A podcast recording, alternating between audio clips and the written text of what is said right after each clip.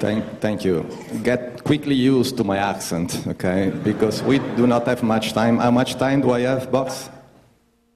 Four hours. All right. We, you have enough time to get used to my accent. Um, no, I, I don't want to go beyond. Uh, I will take Drew. Drew is the, the not only non-military, but the most military. Stop me when I am running out of time, okay? So I, I look the same, but I'm different, okay? Uh, don't, don't, don't look at the, the, the front part.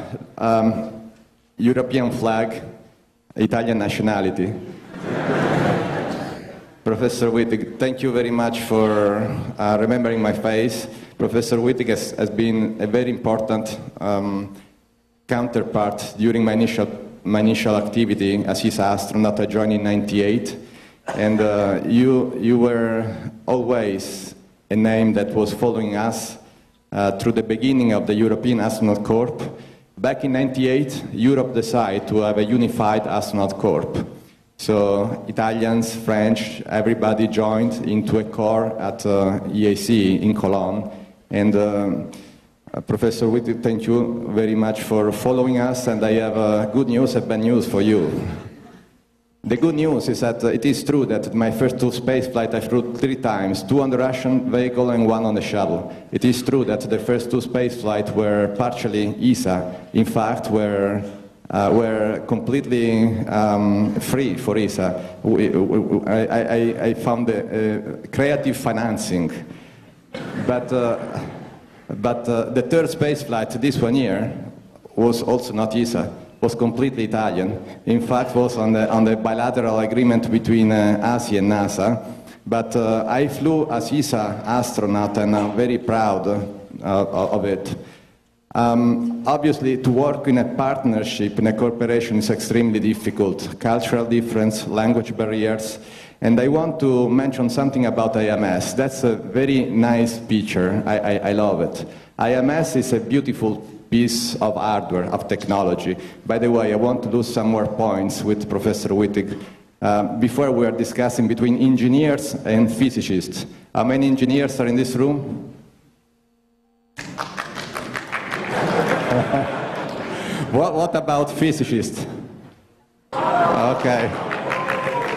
I, I belong to the minority, okay? I am a physicist.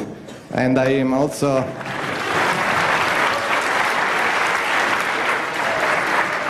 But I do have a lot of respect for engineers, and especially for the fine German engineering capability. And this piece of hardware is really beautiful. The way it was, uh, it was, uh, it looked before getting on the on the bay of the orbiter was really very nice piece of hardware. Now, I, I want to take a moment to acknowledge the professionality of the team of the AMS people. We had the opportunity to interact with them, and uh, they were young, they were talented, professional. Uh, I, I, I, discovered with, uh, uh with uh, great pleasure that two of them are here today. I don't know if there was anyone else at, at the Cape, but uh, please, Andreas and, and Melanie, and uh, if, the, if anyone else was uh, with them, I remember their face, so I apologize if I forgot anyone else, but please stand up and uh, congratulations for.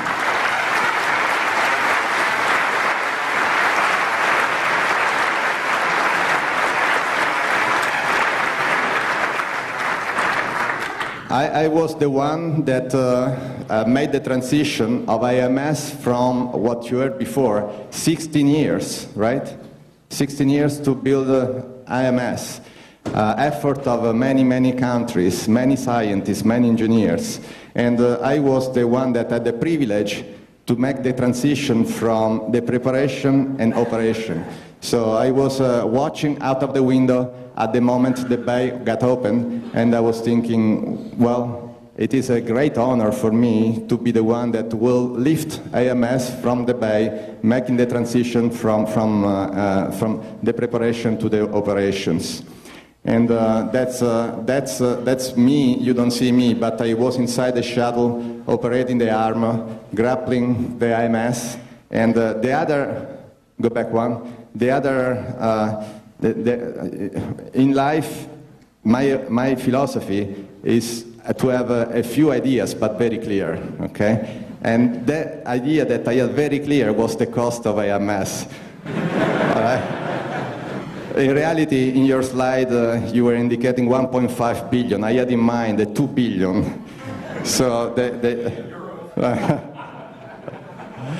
So I had very clear in mind uh, the responsibility of uh, extracting AMS from the bay and uh, everything, especially my, my, my question was tolerances. That, that, those are not visible from the picture, but you see that back there is very crowded.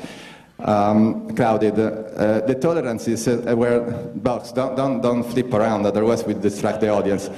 Um, the tolerances were centimeters. Uh, so the question was, during the shuttle launch, that is a very dynamic phase of flight, will those uh, tolerances uh, keep up with uh, predictions?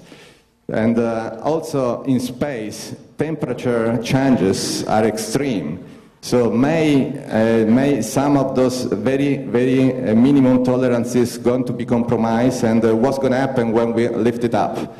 But uh, everything was just perfect. So I am a physicist, but uh, congratulations to uh, all the engineers because everything worked absolutely. In fact, this is another thought that I struggle to communicate. Simulations, sometimes you do simulations and then real life is more difficult. My experience was the opposite.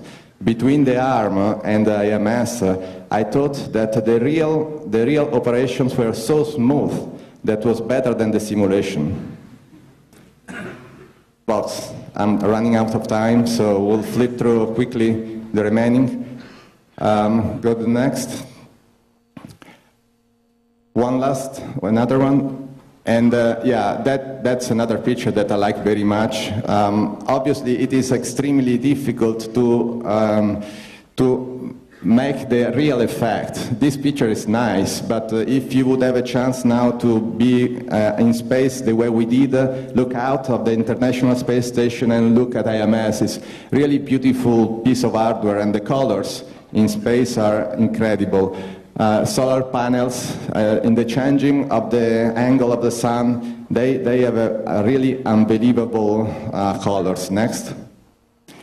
I will go quickly through the rest. Uh, um, in addition to uh, taking AMS from the bay and give it to, to Box for the installation, my job was to do experiments, Italian experiments, but also some ESA experiments. Next. And uh, uh, yeah, we, we, we should uh, get maybe during the question and answer.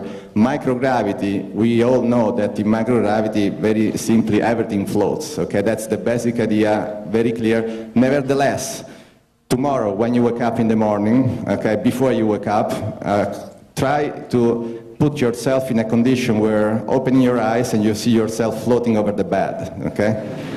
So the first question would be, well, yeah, I know where is the bathroom, so uh, how do I get to the bathroom? So you push yourself and eventually grab uh, on the door and uh, put yourself inside the bathroom and then you find yourself upside down front, looking at the window, uh, mirror, all right? So with some effort, uh, you regain control of your body and then you open the water and the water, guess what? Doesn't fall down but form a bubble, all right? That, that would be an interesting day to start with. Now, um, what you see here is uh, one uh, image that is very confused, but I like to say that uh, in space, one of the most important uh, uh, tasks is uh, storage. Um, again, open your drawer and everything is floating inside, and then everything is floating outside. So the majority, a big effort of the long duration uh, crew members, like Spanky that spent, I don't know how he did, it's one year, uh, is, uh, is uh, storage and uh, handling uh, daily life that here on Earth much easier. Next box, I know that I'm running out. Also, I like this picture also because in here I am inside the European Space Agency module, the ATV. And uh, that is another very nice piece of engineering. I, I, I absolutely loved it. I was spending, I was spending time uh, just uh, floating around the uh, empty part of the structure to enjoy the way it was built. It was absolutely a perfect piece of hardware. Next. Another, and this is my last slide, uh, another event. Uh, yeah, I, I was, where, where is it? Um, another very, uh, spe- very special event linked to our space flight that will remain in history. For the first time, um, the Pope, Benedict XVI, had an in-flight call with us. And uh, that for sure will, uh, will uh, remain in, uh, in history and in all of us. And with this, I will leave it to Drew Feustel for some unbelievable images about extravehicular activities.